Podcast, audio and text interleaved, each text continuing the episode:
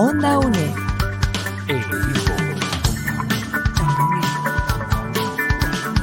Imagen y sonido, hasta donde estés.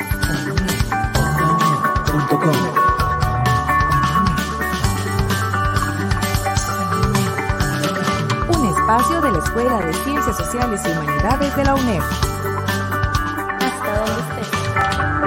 Onda UNED. Acortando distancias. Tal? Bienvenidos a Onda UNED. Yo soy Randall Zúñiga y hoy vamos a estar eh, hablando sobre un curso de la Cátedra de Sociología, propiamente la asignatura Comunicación Colectiva y Fenómeno Criminal. Y para eso está con nosotros el profesor Byron Varillas, a quien saludamos. Eh, don Byron, bienvenido acá a Ondonet, ¿qué tal? Eh, sí, buenas tardes.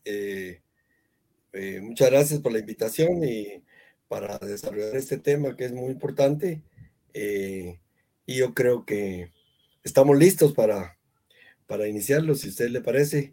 Eh, gusto en saludarlo. Sí, precisamente quisiera que nos haga una breve introducción sobre la temática de hoy, que es impacto social de los modelos de desarrollo desde los años 60 hasta el presente. Muy bien. Bueno, yo, este, en primer término, eh, eh, quisiera como para mantener cierto rigor en la, la, presentación. Eh, voy a estar utilizando algunos criterios metodológicos eh, para referirme al impacto social de un modelo de desarrollo, ¿verdad? en ese sentido, em, en primer lugar, eh, se estaría aplicando el criterio de lo que llamaríamos indicador activo, es decir, por el cual se, se entiende el conflicto social como expresión genuina de malestar o disconformidad social hacia una política o medida gubernamental, eh, digamos que se aplique o que está por aplicarse ¿verdad? por parte del Estado y que de alguna manera refleja el modelo vigente. Es decir, ese conflicto pone en evidencia las características eh, eh, negativas positivas del modelo.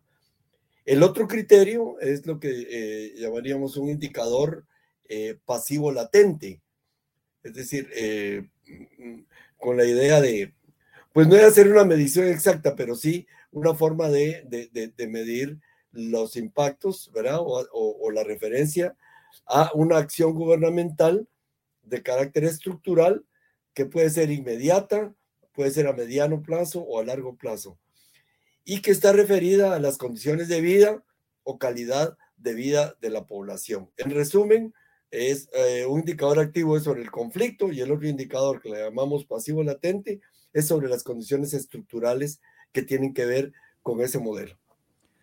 Precisamente, eh, dada ya esta, esta aclaración, eh, el primer punto nos remonta a los años 50 para hablar del modelo desarrollista y la industrialización y también el Estado social. Eh, adelante, profesor. Eh, ok, muchas gracias. Muy bien, digamos, comencemos por definir qué es el modelo desarrollista. Eh, y diríamos que después de los años 50, buena parte de sectores de la pequeña burguesía y nuevos empresarios costarricenses asientan su desarrollo y consolidación como clase bajo la protección del Estado, eh, bajo la protección de la banca nacionalizada y luego su vínculo con el capital transnacional y el mercado internacional.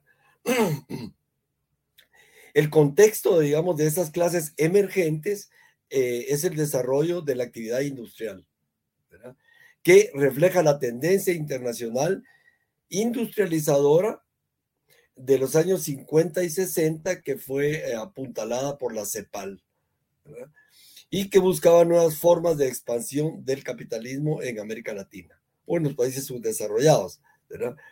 De modo que el intervencionismo estatal es uno de los instrumentos preferidos por los grupos transformistas de ese periodo, ¿verdad? O de esa etapa, y que son nuevas fracciones eh, de clase en términos de clase económica, ¿verdad? Para llevar a cabo sus políticas de reformas. Eh, en este periodo surgen, digamos, nuevas actividades agrícolas como el ganado, la caña de azúcar, la siembra de banano, que eh, eh, sabemos de las plantaciones bananeras que además son muy fuertes, ¿verdad? Y que si bien están instaladas, se desarrollan con mayor vigor en ese periodo, ¿verdad? Y surgen entonces nuevos empresarios agrícolas nacionales dedicados también a la agroexportación.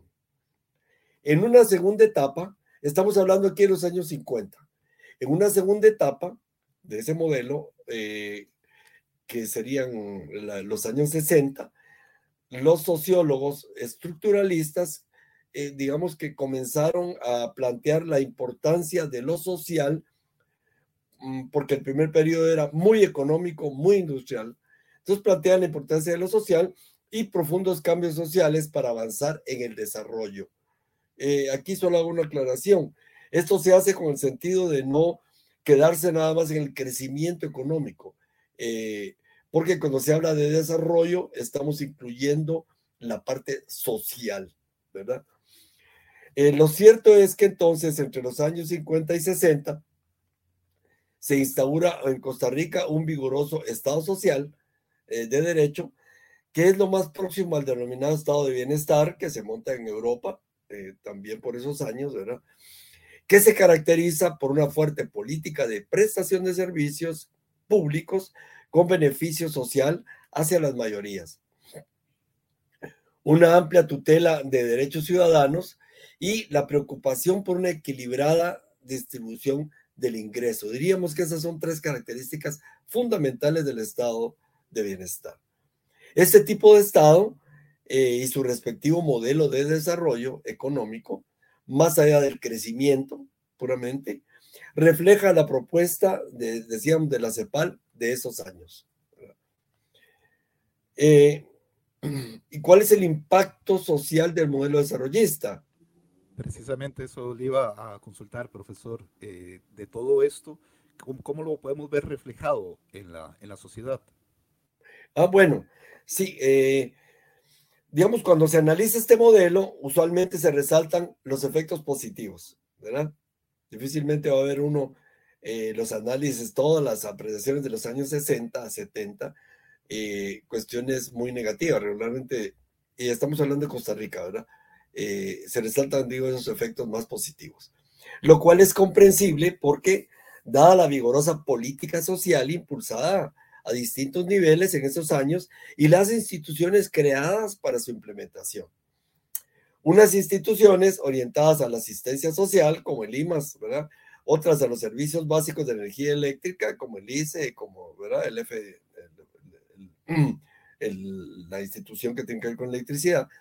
Eh, eh, otras eh, con la distribución del agua potable, ¿verdad? Como la IA, los servicios de salud, la caja, el sistema educativo, y particularmente la creación de fuentes de empleo, en cuyo caso, ¿verdad? y este es uno de, las, eh, de los elementos que le dan fuerza, digamos, al nivel de vida de, de, los costarricenses en esos años, y todavía quedan reservas, ¿verdad? El Estado se convierte en el principal empleador hasta los años 70, finales de los 70, ¿verdad? Y como efecto, eh, el Estado configura una sólida estructura de clase media urbana que llega a constituir, a constituirse en una de las más amplias de América Latina, con un, con un agregado, ¿verdad? Mm, eh, y es que esa clase media, hay que decirlo, ¿verdad? Es la que sustenta no solo el Estado social, sino el régimen democrático, o sea, la democracia, ¿verdad? Eh, entenderemos ahora por qué, si, si, usted castiga la clase media, si deteriora la clase media formada en esos años, se va a deteriorar la democracia gradualmente, ¿verdad? Por otra parte, en el campo financiero, ¿verdad? La creación de una fuerte red bancaria nacional favoreció a la burguesía emergente del sector industrial, urbano y agrario. Perdón.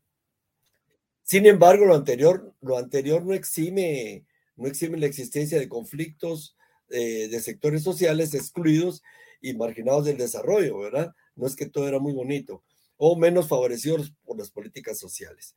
En ese sentido, algunos eh, sociólogos y economistas críticos llaman la atención que en el desarrollo del modelo desarrollista, valga la redundancia, eh, que se forja entre los años 50, 60 y, buena parte de los 70, el campesinado fue uno de los grandes perdedores en la implementación del modelo de sustitución de importaciones, que, o sea, el modelo industrializador. Eh, los nuevos sectores emergentes que asumieron el poder estatal, pues eh, orientaron sus intereses en función de un modelo urbano industrial, mientras lo, rural se em, empezó a ser relegado. Sin embargo, no fue invisibilizado, eh, no fue totalmente marginado, sino, digamos, no se le dio eh, la, importancia que empiezan a tener, digamos, el sector industrial, el proletariado industrial. Eh, sin embargo, no llega a los niveles que está llegando ahora y bueno, hoy mismo hubo una marcha del sector campesino defendiendo o en protesta de sus precarias condiciones, ¿verdad? Que están afectando mucho a la producción nacional. Profesor, este modelo eh, desarrollista tiene casi que una contraposición, eh, que es el modelo neoliberal que arranca en las décadas posteriores.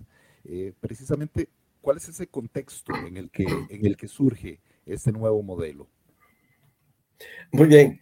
Este, sí, digamos, el, el conocido modelo neoliberal, el contexto en que se desarrolla es la grave crisis económica y social, por un lado, los conflictos políticos militares de Centroamérica y los problemas de la economía internacional que cambiaron profundamente las condiciones de estabilidad económica y social en el área centroamericana en la década de los 80.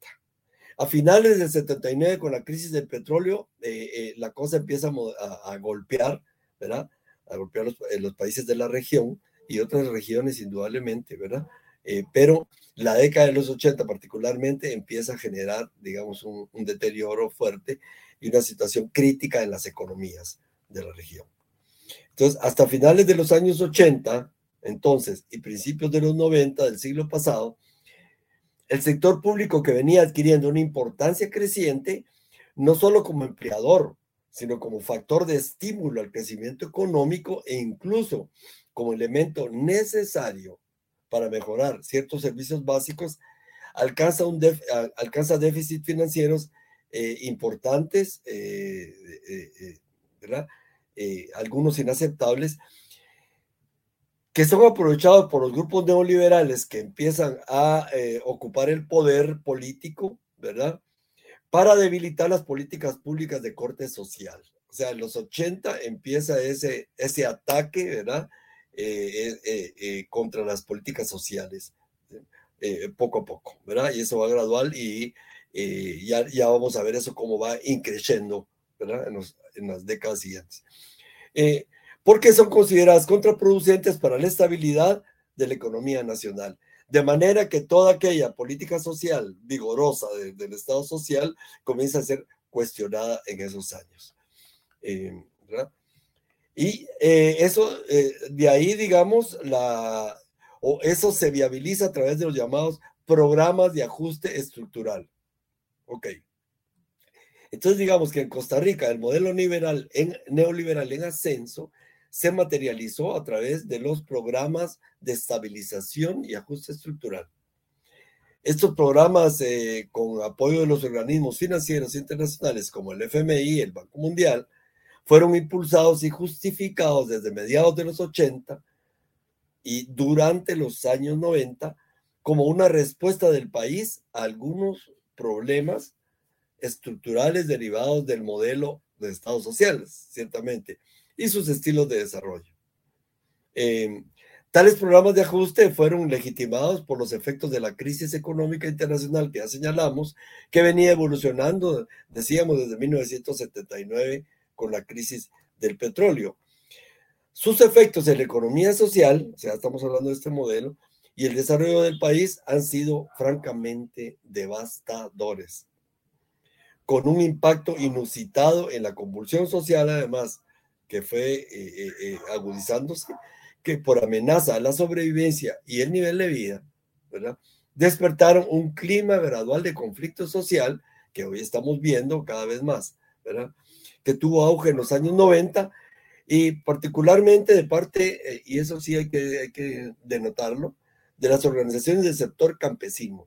O sea, en los años 90 diríamos que la, el movimiento social y los escenarios de conflicto estuvieron en manos del sector campesino.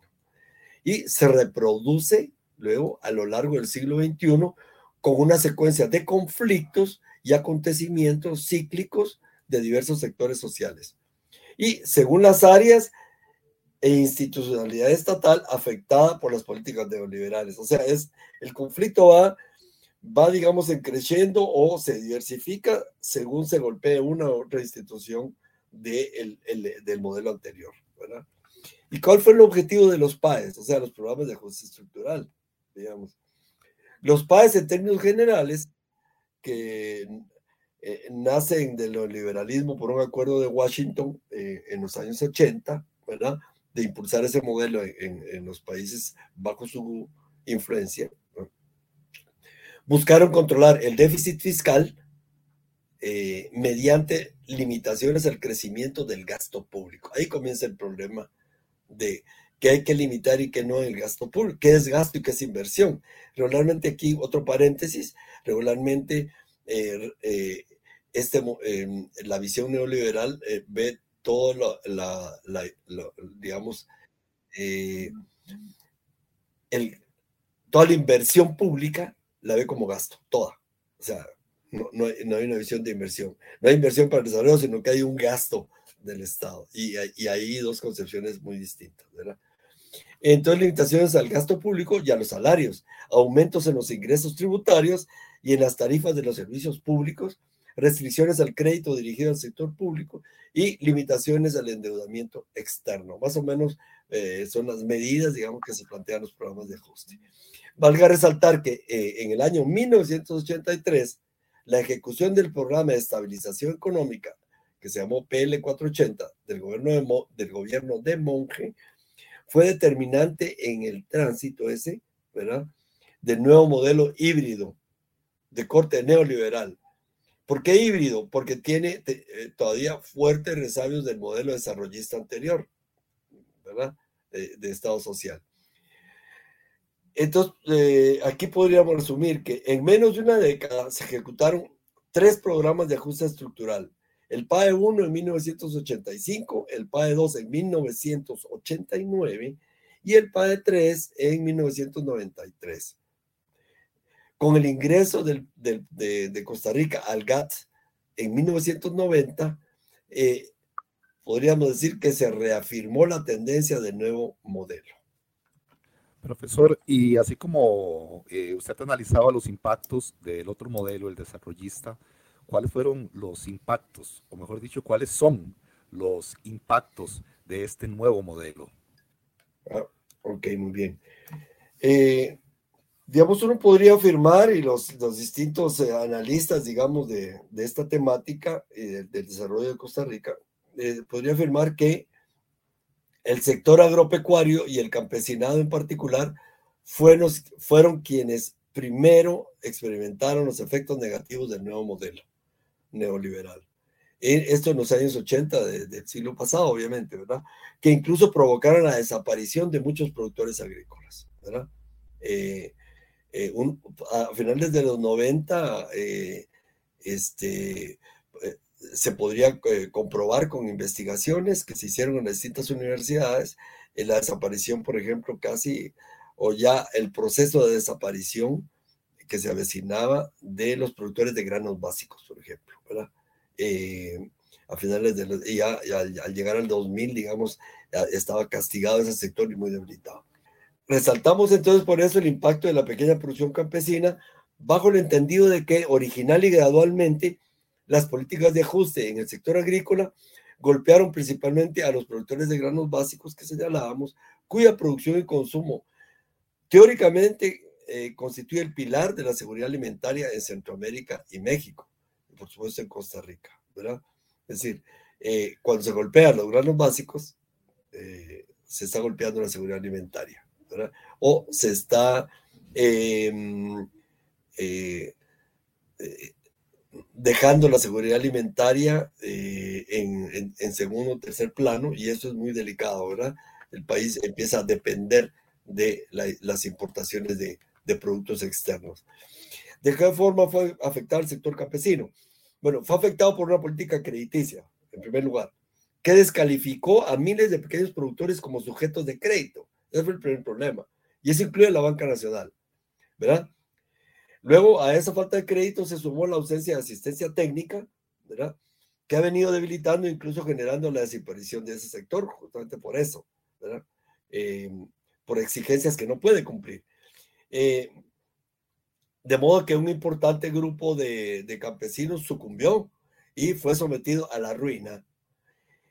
En su intento, además de incorporarse a la famosa producción no tradicional, que fue una exigencia y una línea, digamos, que se tiró para el agro y para la exportación, eh, priorizada por la política agraria de los 80 y los 90. Muchos productores quisieron entrar, decían, y, sonaron ahí, ¿verdad?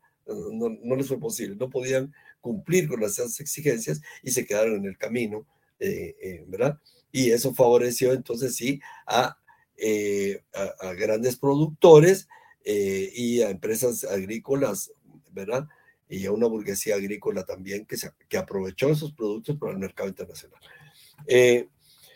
luego podríamos hablar de un impacto social ampliado y un conflicto social cíclico. O sea, digamos, los primeros golpeados en el sector campesino, ¿verdad? Eh, ok. Pero luego eso fue ampliándose. Entonces veamos, digamos, hacemos un repaso general de, los conflictos, de algunos conflictos. Durante los años 80 y 90 del siglo XX, eh, digamos, eh, la reacción a, la, digamos, a, los impactos para el sector campesino, agrícola ganadero, ¿verdad? Este, hizo surgir una serie de organizaciones, algunas ya existían, como UPAGRA y UPA Nacional, se fortalecen, ¿verdad? Y entre los años 86 y 95 surge una decena de nuevas, nuevas organizaciones campesinas justamente por la amenaza a su desaparición, ¿verdad? Eh, quienes reaccionaron con movilizaciones y otras formas de protesta pública. Ahora, en el siglo XXI, o sea, a partir del 2000 más o menos, como producto del impacto social negativo del neoliberalismo, se desata otra serie de conflictos sociales, ahí sí de diverso tipo. Entonces, por eso decíamos un impacto social ampliado. ¿Qué tenemos? El famoso combo del ICE. Empezando el siglo XXI, eh, año 2000, gobierno de Miguel Rodríguez, eh, se desarrolla, se desata el famoso conflicto por el, llamado combo del en términos de que en términos de conciencia política y respuesta social, el siglo XXI se inauguró, digamos, con la serie de manifestaciones de protestas pacíficas y violentas y la declaratoria de huelga general en contra del famoso combo del ICE o combo energético de Costa Rica, popularmente conocido como combo del ICE, a partir del 20 de marzo del 2000, lo cual fue interpretado por múltiples sectores como un intento más de privatizar las instituciones creadas por el Estado social. Es, diríamos que, la primera reacción masiva del movimiento social frente al intento de quebrar una de las instituciones ícono de Costa Rica, que es el ICE. El TLC, entre el 2004 y 2007, bajo el gobierno de Arias, la oposición al Tratado de Libre Comercio entre República Dominicana, Centroamérica y Estados Unidos, conocida como TLC, provocó un conjunto de acciones colectivas locales y regionales que se fueron convirtiendo en movilizaciones nacionales desde el 2004, o sea, con énfasis en los años 2006 y 2007. Eh, e, ese prolongado proceso eh, de intensa participación ciudadana culminó con el referéndum popular del 7 de octubre del 2007, en donde ganó el sí por un margen muy estrecho frente a la posición del no, Eh, eh, eh, de ahí, incluso, una de las cosas importantes de esa lucha contra el TLC, en donde el sí ganó, sí al TLC, es que surgieron, diríamos, otras fuerzas políticas de oposición que no existía. Eh, digamos que es un primer momento en que empieza a ponerse en, tela de juicio el bipartidismo. Em, el combo fiscal. El combo fiscal 2018, o hablamos 2000, 2007, al 2018, bajo el gobierno de Carlos Alvarado, la huelga sindical indefinida del 2018 que duró 93 días, entre el 10 de septiembre y el 11 de diciembre. Fue una protesta de los gremios sindicalizados en contra del proyecto de reforma fiscal, que todavía estamos viendo sus efectos o los empezamos a ver, impulsado por el Poder Ejecutivo en la Asamblea Legislativa, denunciando afectaciones sensibles y previsibles para la clase trabajadora en general, que por contraste eximía a evasores fiscales del gran capital. Una de las grandes molestias eh, inaceptables de la, de, la, de la política fiscal. Esta huelga constituyó el conflicto social más prolongado de la historia nacional, superando la huelga general del año 2000 en contra del combo del ICE. Luego tenemos las protestas del sector público. Entre junio y julio del 2019 eh, se desataron una serie de protestas cierre de centros educativos por parte de educadores y estudiantes, en contra del proyecto de educación dual y medidas de ajuste fiscal que contemplaban recortes a la educación. Nuevamente se toca otro de los elementos sensibles del Estado social, ¿verdad? Y se juntaron con protestas de pescadores y transportistas, ¿verdad? Que regularmente sucede, y nuevamente eh, este, se conforma un movimiento social que amplía sus demandas, ¿verdad? Y eso, como sabemos, culminó con la renuncia forzada del ministro de Educación, don Edgar Mora. Muy bien. Em, tendríamos un, último movimiento que me parece importante señalar, es el de septiembre-octubre del 2020, las protestas masivas contra el préstamo del FMI, ¿verdad? Que fueron motivadas porque vaticinaba una fuerte carga impositiva Congelamientos salariales, que ya los tenemos en el sector público, en las universidades, Y otros derechos de trabajadores del sector público. Se articuló un amplio movimiento social en todo el país y se produjeron distintas formas de protesta y enfrentamientos eh, violentos con la fuerza policial. Eh, destacaríamos como eso, como los, los principales acontecimientos ocurridos eh, entre el 2000 y el 2020 20, hace 20 años. Profesor, y, y, de este modelo, ¿cuáles serían esos efectos estructurales que estamos viendo en este momento? ¿Por qué fue afectada la famosa Suiza centroamericana? Aún en las décadas del 80 y 90, diríamos, Costa Rica estaba rankeado eh, como el país 37 del mundo en justicia y equidad. Tenía una muy buena posición y como el mejor de América Latina, junto con Uruguay, ¿verdad? En, ese sentido, justicia y equidad. Hoy día se encuentra en la lista de los 10 países más desiguales del planeta y según un reporte del Banco Mundial, uno de cada tres costarricenses era pobre en el 2021. Datos del, del INEC para junio del 2020, cuando la COVID-19 apenas empezaba, eh, indicaban que ya la pobreza se había disparado y no era culpa de la pandemia. Del histórico 22% de línea de pobreza eh, que el país tuvo en las últimas décadas, 22%, en junio de 2020 ya habíamos llegado al 30.5% de línea de pobreza. En su caso, eh, la desigualdad empezó a crecer a partir de el año 2007, 2008, ¿verdad? Este, según indicadores de INEC del Banco Mundial, y vino en franco deterioro desde entonces.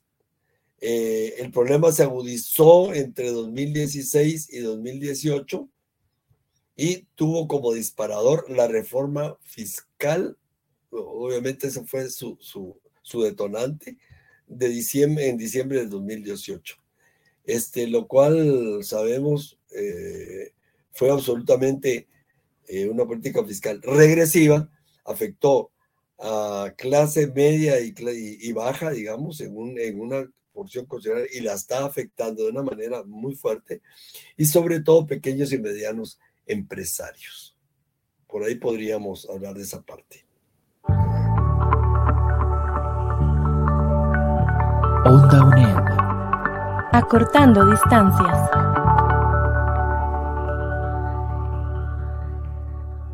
Toda Costa Rica y el mundo escuchan hoy, tomando como suya Radio Nacional. Temprano con el pueblo, noticias y opinión. Cultura y mucho más. Es Radio Nacional. Llegando a la familia con imaginación. Música, política, también educación. Infantiles, juventud, historia y diversión. Conoce Costa Rica por Radio Nacional. Seguimos con el profesor Byron Varillas. Profesor, rápidamente, ¿cuáles podrían ser las conclusiones sobre esta temática que nos reunió la noche de hoy? Bien, podemos concluir eh, eh, tres aspectos. Primero, eh, los factores que agudizaron la pobreza, digamos, y la desigualdad en Costa Rica son varios, pero se pueden sintetizar como principales causales, entre otras, la irresponsable pésima distribución de la riqueza, ¿verdad? Eh, que ha ido en, franco deterioro, el pésimo sistema tributario que genera grandes desigualdades y la pérdida galopante de poder adquisitivo en el consumo por deterioro o estancamiento de los salarios y el desempleo que es, es muy fuerte. Eh, lo otro, por efecto de eso se han agudizado contradicciones entre clases y sectores sociales y una arraigada cultura de violencia que tiene en vilo al país. Y lo último, para cerrar, el modelo actual, que puede considerarse un híbrido de corte neoliberal con remanentes del, del otrora modelo desarrollista, no da muestras de resolver los ingentes problemas sociales. Con esto podríamos cerrar. Muchas gracias. Muchísimas gracias, profesor. Estuvimos hoy con el profesor Byron Varillas analizando estos dos modelos de, desarrollo, el o de Estado, el desarrollista y el neoliberal. Eh, muchísimas gracias, profesor. Espero que muy pronto nos encontremos de nuevo y muchísimas gracias a todos los que nos escucharon y nos vieron a través de las distintas plataformas de Onda UNED. Gracias. Onda UNED. Acortando distancias.